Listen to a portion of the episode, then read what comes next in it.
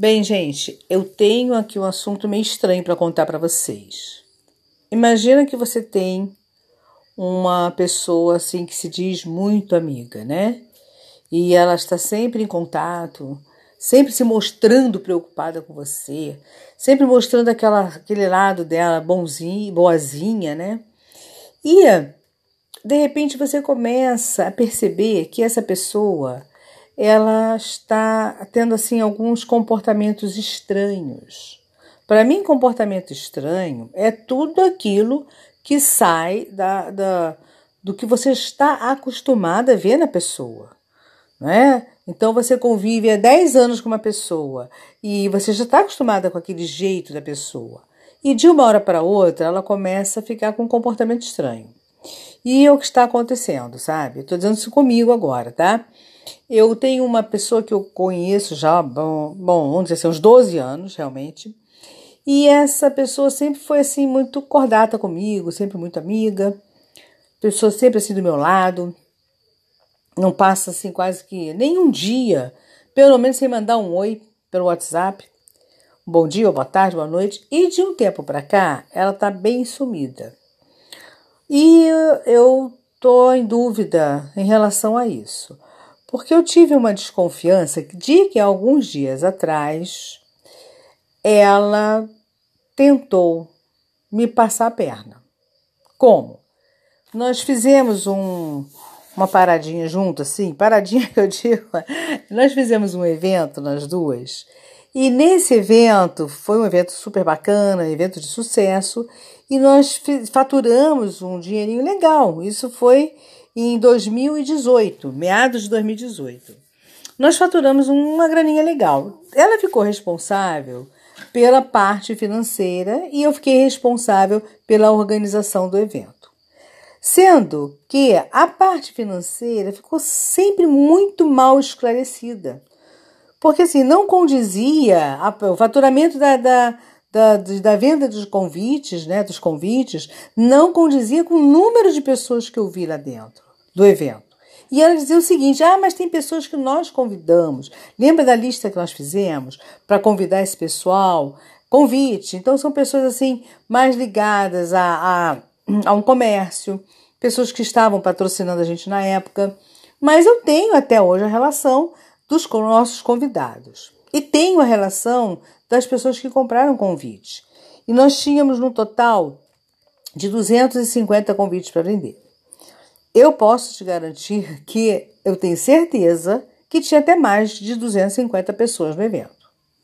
Bem, tudo bem, como a parte financeira era por conta dela, então ela pagou os fornecedores, ela pagou tudo direitinho, realmente não ficou devendo a ninguém. Mas de 2018 para cá, eu senti que o padrão de vida dela deu uma mudada. Até então nós só fizemos esse evento. Por quê? Como eu fiquei cismada com algumas coisas, eu não quis mais fazer nenhum evento com ela e ela também parou.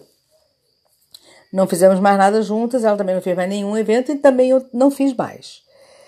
Mas sabe quando você percebe que a vida da pessoa dá uma mudada, assim, que ela dá uma melhorada de 2018, justamente após o evento? E aí encontrei com ela conversando, eu perguntei, mas vem cá, é, esclarece aí direitinho. Eu gostaria que você me apresentasse a conta, né? Porque nós tínhamos uma conta em que a gente ia depositar todo o dinheiro arrecadado. E ali também a gente depositava né, o dinheiro de, de é, patrocinador. Alguns patrocinadores entraram com o dinheiro também para ajudar em confecção de convite, na ornamentação do evento.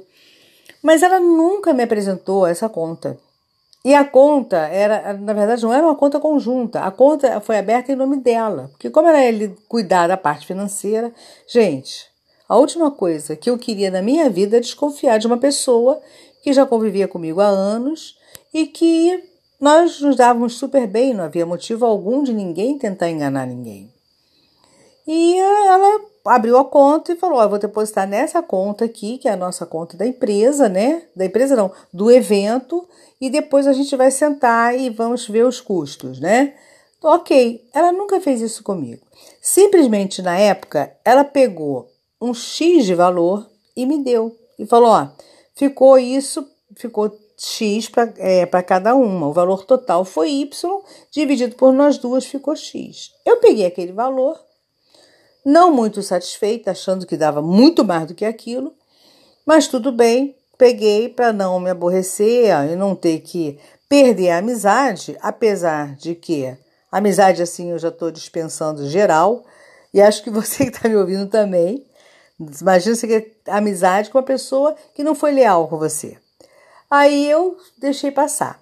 Mas uma coisa de alguns meses atrás, por causa da pandemia, blá, blá, blá, eu entrei em contato pelo WhatsApp e falei com ela: Oi, Fulana, você está sumida? Como é que você está? Me conta como é que está a sua vida, está todo mundo bem, como é que está a família? E ela respondeu assim: tudo ok. Só. Mandou, mandou nem mo, é, aqueles mojizinhos, beijinho, nada. Tudo ok. Aí eu achei o tudo ok estranho. Então, gente, eu penso o seguinte: essa mudança radical dela em relação a mim, justamente isso. Ela quer se afastar de mim, ela não quer mais que eu tenha contato com ela, para que eu não venha novamente pedir que ela me preste conta desse evento. Foi em 2018, tá bem recente. Então, toda vez que eu falo com ela, eu sempre mando uma letrinha para ela assim: e aí, quando é que você vai me mostrar o extrato da conta? E aí ela desconversa e fica por isso mesmo. Aí eu pergunto: e aí, cadê o extrato? Não trouxe, não? Traz aí que eu quero ver.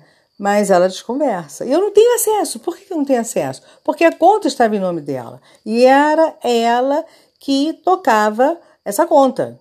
Então eu não sei o número, eu não sei a agência, eu não sei nada.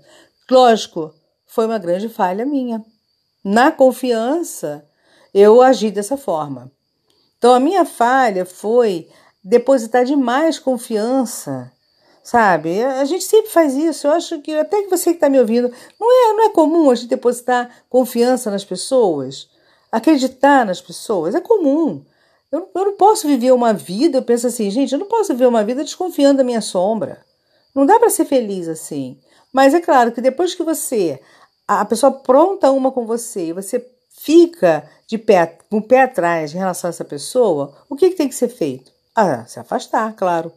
Mas ela se afastou de mim, como se eu que tivesse feito a, a coisa toda, a, a, a, confusão toda. Ela, ela fez e ela que se afastou de mim. Mas é um álibi para que eu não cobre mais dela a conta, o extrato dessa, dessa conta no banco. E aí, como eu fico? Estou na dúvida. Deixo para lá, esqueço. Também me desligo dela geral. Apago o telefone, apago tudo dela, WhatsApp. Não quero mais conversa. Se me ligar também, bato o telefone ou eu corro atrás do meu prejuízo. Para correr atrás do prejuízo, vai dar um desgastezinho emocional chatinho, né? E também vamos acabar brigando. Porque essa conta existiu, essa conta tinha um extrato, a qualquer momento ela pode puxar o extrato dessa conta e me apresentar. Então, gente, realmente eu estou assim, sem saber o que fazer. Sabe? Aquela história de, ah, meu Deus do céu, o que, que eu faço? Me ajudem. O que, que vocês acham que eu devo fazer? Procurar a pessoa e exigir esse extrato ou deixar essa história de lado e me afastar literalmente dela? E aí, o que, que eu faço? Eu, às vezes eu fico acordando de madrugada pensando nisso.